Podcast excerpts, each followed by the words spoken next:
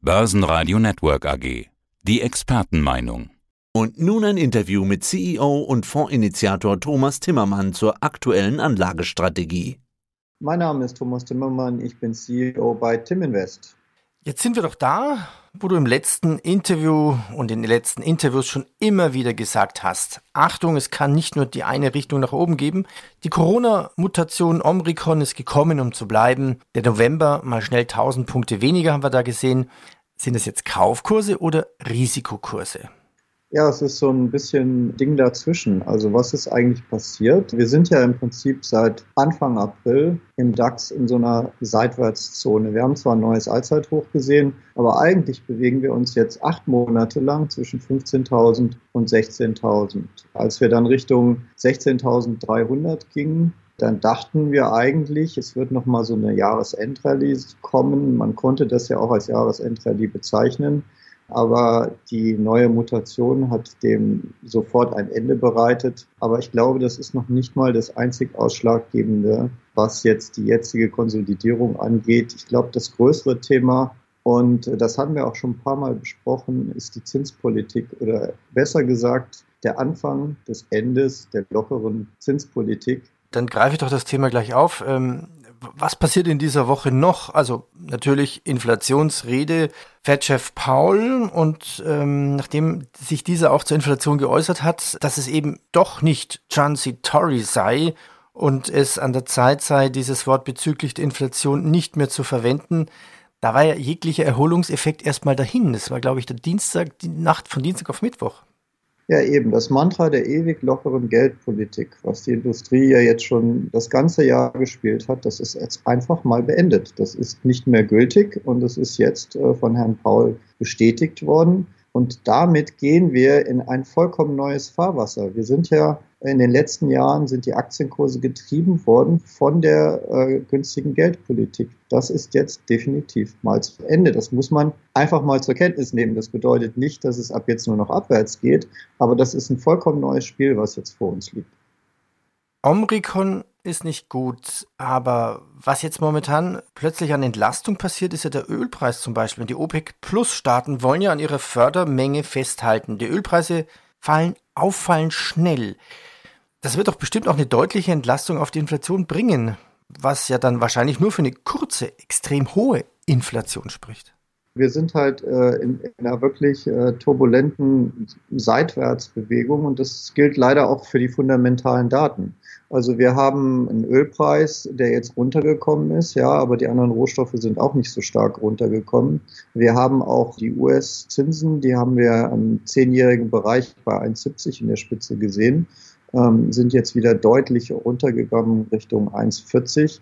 Äh, das ist alles äh, entlastend, aber letztendlich wird die Zinspolitik sich ändern und das wird jetzt für das nächste Jahr gesehen auch für die Aktienmärkte eine zunehmende Bedrohung werden.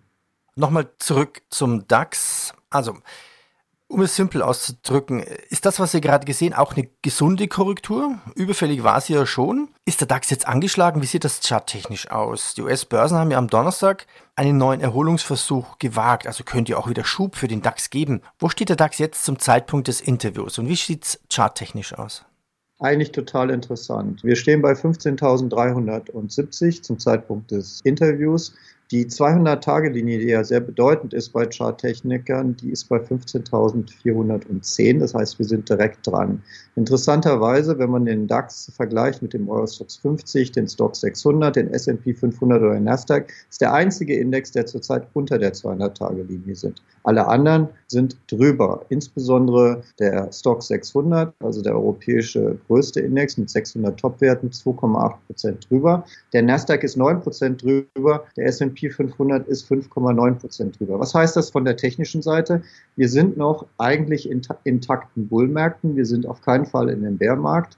Und der einzige Index, der wirklich schwächelt, das ist der DAX. Und der ist jetzt gerade in dieser Sekunde daran, die 200-Tage-Linie äh, zurückzuerobern. Nun hatten wir ja innerhalb von nur acht Tagen, glaube ich, einen Kursrutsch von 1000 Punkten. Das heißt, der Markt ist überverkauft. Das heißt, wir können durchaus eine kurzfristige positive Entwicklung nach oben sehen. Wir würden dann beim DAX als nächstes die 100-Tage-Linie testen. Die ist dann bei 15.660. Und dann kann es natürlich auch wieder hochgehen in Richtung 16.000. Wir sind letztendlich seit acht Monaten in einer sehr breiten Seitwärtsbewegung. 15.000, 14.900 ist eher unten und wo oben ist, das haben wir jetzt gelernt, das ist jetzt knapp unter 16.300.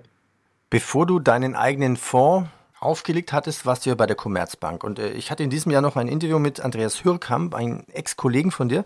Der hat sich im Frühjahr festgelegt und sagt, ja, der DAX 14.700. Da habe ich mich auch festgelegt, so, okay, die Argumentationskette gefällt mir, mache ich mit. Und je höher der DAX stieg, desto kleinlauter wurde ich und habe nicht mehr an diese 14.700 geglaubt. Wie sieht's denn tattechnisch aus? Wie weit sind wir denn weg? Also von den Punkten her nicht, aber von der Charttechnik kann man ja manchmal meilenweit weg sein.